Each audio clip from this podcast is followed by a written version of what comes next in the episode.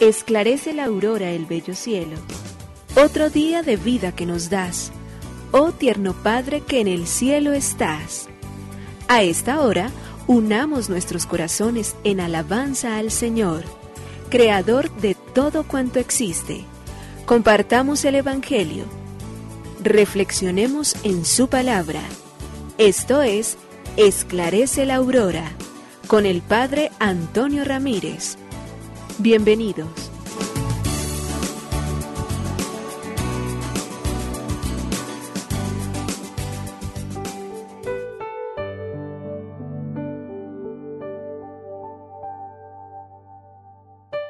Muy buenos días, hoy martes 7 de junio del año 2022. Gracias Padre bueno por llamarnos nuevamente a la vida, por permitir que hoy iniciemos otra jornada y otra historia, una nueva página para escribir en este bello libro que nos has dado y en esta oportunidad única y maravillosa, de la cual y en la cual queremos siempre hacer provecho para nuestro propio camino. Señor, tú conoces nuestra vida y nuestra historia. Conoces nuestros retos y nuestros desafíos. Conoces nuestras alegrías y nuestras tristezas. Sabes y conoces todo de nuestra existencia. Todo está delante de tus ojos y por ende entonces nosotros hoy nos confiamos una vez más a tu amor infinito para decirte, tú que conoces nuestra vida, guías nuestro camino. Señor, que esa luz que tú has encendido en nuestra vida, esa luz que eres tú mismo, que es la única que puede revelar plena y auténticamente en el ser humano y en el ser humano las grandes verdades de las cuales estamos hechos y para las cuales hemos sido hechos, Señor, que hoy a la luz del camino también se vayan revelando para nosotros. Nos prometiste el Espíritu Santo, nos lo has enviado para que Él se encargue de hacer esta tarea que queda todavía un pendiente en nuestra vida. Todos los días, a cada hora, es una excelente, extraordinaria y bella oportunidad para poder entonces llegar hasta ti. Todo día una oportunidad maravillosa para dejarnos iluminar con tu luz. Todos los días una extraordinaria posibilidad para crecer siempre y ahondar nuestras raíces en esa tierra fecunda donde tú nos plantas para que podamos cosechar buenos y auténticos frutos. Que este nuevo día, Señor, que nos regalas, pueda ser un día que se concluye en la tranquilidad y en la serenidad, pero ante todo y por encima de todo que sea un día con el cual y en el cual nosotros, tranquilos y contentos porque hemos hecho nuestro deber, porque hemos cumplido nuestra tarea, porque sabemos que en tus manos todo se ha cumplido según tu santa y divina voluntad, podamos dormir, descansar y estar tranquilos por siempre. Míranos con tus ojos de bondad, danos la fuerza y la gracia necesaria para caminar siempre, danos entonces todos los días también empeño y ganas para amarte y para servirte en todos nuestros hermanos. Por ello, Señor, hoy te decimos gracias, Creador del universo, oh Padre nuestro que en el cielo y en la tierra está. Nos unimos a la Iglesia Universal que ora. Esclarece la aurora el bello cielo, otro día de vida que nos das. Gracias a Dios, Creador del universo, oh tierno Padre que en el cielo estás. Nuestras voces unimos al concierto que el universo eleva ya en tu honor. Desde la tierra al cielo más profundo, tierno Padre magnífico Hacedor, conserva nuestras almas sin pecado, a nuestro cuerpo da fuerza y salud, y nuestra mente ilumina piadoso con un rayo benéfico de luz. Por nuestra amada patria suplicamos, por la iglesia elevamos oración, por nuestros amados padres y familia, siempre dichosos los hagas tú, Señor. En tu santo nombre, comenzamos este día de vida que nos das. Haz que lo acabemos santamente, oh Padre nuestro que en el cielo estás.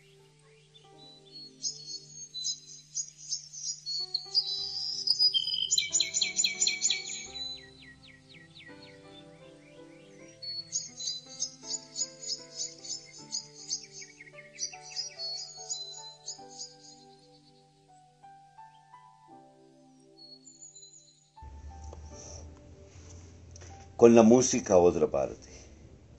Estaba un coro de cantores ensayando en una sala. De pronto, un obrero que trabajaba en el mismo local empieza a dar martillazos. Los del coro intentan seguir la melodía, pero al ver que la melodía de los golpes es más potente que la suya, optan por callarse y suspender el ensayo. Y el buen obrero les dice muy amable, pueden seguir, por mí no se preocupen, a mí no me molestan. La incapacidad para conocer, para colocarnos en la situación de los otros, no es exclusiva de ningún estamento social. Se padece de igual manera el universitario, el doctor, el estudioso, el empresario, como la vive el obrero, igual en las categorías sociales que hemos creado también, en el rico y en el pobre. Porque esa incapacidad no es exclusiva de ningún grupo social. En todos los seres humanos, tristemente, esta es una asignatura todavía en muchísimo retardo. Serán las condiciones desde el punto de vista natural, será quién sabe cuántas condiciones que no nos permiten colocarnos realmente en esa necesidad urgente de reconocer al otro, de valorar al otro, de entender su condición. Y quien la aprende de niño tiene mucho camino andado. Pero quien de alguna manera no hemos tenido ese privilegio, esa gracia de poder entenderla desde pequeños, daremos muchos tumbos, sufriremos y haremos sufrir a muchos, porque no hemos comprendido que la gran tarea y la gran misión, pero ante todo la mayor satisfacción siempre es ser capaz de comprender y ser capaz de colocarnos en la situación y en el contexto del otro. Lectura del Santo Evangelio según San Mateo, capítulo 5, versículo del 13 al 16. En aquel tiempo dijo Jesús a sus discípulos, Vosotros sois la sal de la tierra, pero si la sal se vuelve sosa, ¿con qué la salarán? No sirve más que para tirarla fuera y que la pise la gente. Vosotros sois la luz del mundo. No se puede ocultar una ciudad puesta en lo alto de un monte Tampoco se enciende una lámpara para meterla debajo del celemín, sino para ponerla en el candelero y que alumbre a todos los de casa. Alumbre así vuestra luz a los hombres, para que vean vuestras buenas obras y den gloria a vuestro Padre que está en el cielo. Palabra del Señor. Gloria a ti, Señor Jesús. El Evangelio de Mateo hoy en el capítulo 5, versículos del 13 al 16. Jesús nos habla de dos bellísimas parábolas para hacernos entender la riqueza y la grandeza de lo que hemos recibido en la persona misma de Jesucristo y lo que estamos llamados a hacer. Es decir, de lo que debe producir nuestro encuentro con Él. Sal de la tierra y luz del mundo. Si la sal se desvirtúa, ¿con qué se salará? Pregunta Jesús. Y si no se enciende la lámpara para que esté puesta en lo alto e ilumine a todos los de la casa, ¿para qué sirve? ¿Es posible ser luz y no encenderse? No. Tenemos que reconocer que es imposible. La primera constatación real es que no podemos ser luz si no se enciende. Y Jesús es ahí donde apunta y por tanto el testimonio del Evangelio es colocado en el corazón nuestro y es para iluminar, para envolver con la presencia del Señor. Y ello lo primero que nos está diciendo es qué interioridad tenemos nosotros. Porque hay quienes pensando que ser cristiano es aprender unos cuantos dogmas de verdad, de pronto tener unas posturas frente al mundo y unos cuantos rezos, cumplimiento de algunas leyes, se piensa que eso ya es para ser luz y eso todavía no es absolutamente nada. Interioridad es esa capacidad de que Dios entre en el corazón nuestro a través del silencio y la oración en una reflexión tranquila que ilumine primero mis oscuridades y me haga reconocer mis propios pecados, miserias, todo aquello que me aleja realmente de aquel a quien yo debo obligatoriamente siempre testimoniar. Por ello entonces hoy se nos invita a esa misma acción, la luz. Tiene que colocarse en un puesto alto, pero tiene obligatoriamente que iluminar.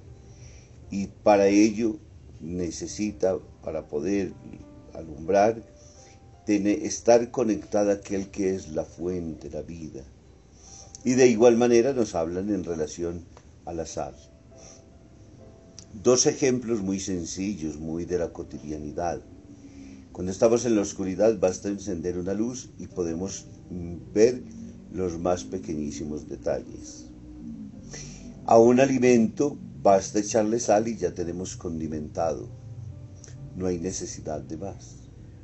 Con eso es suficiente. Sin la sal, lastimosamente, pues el alimento no queda igual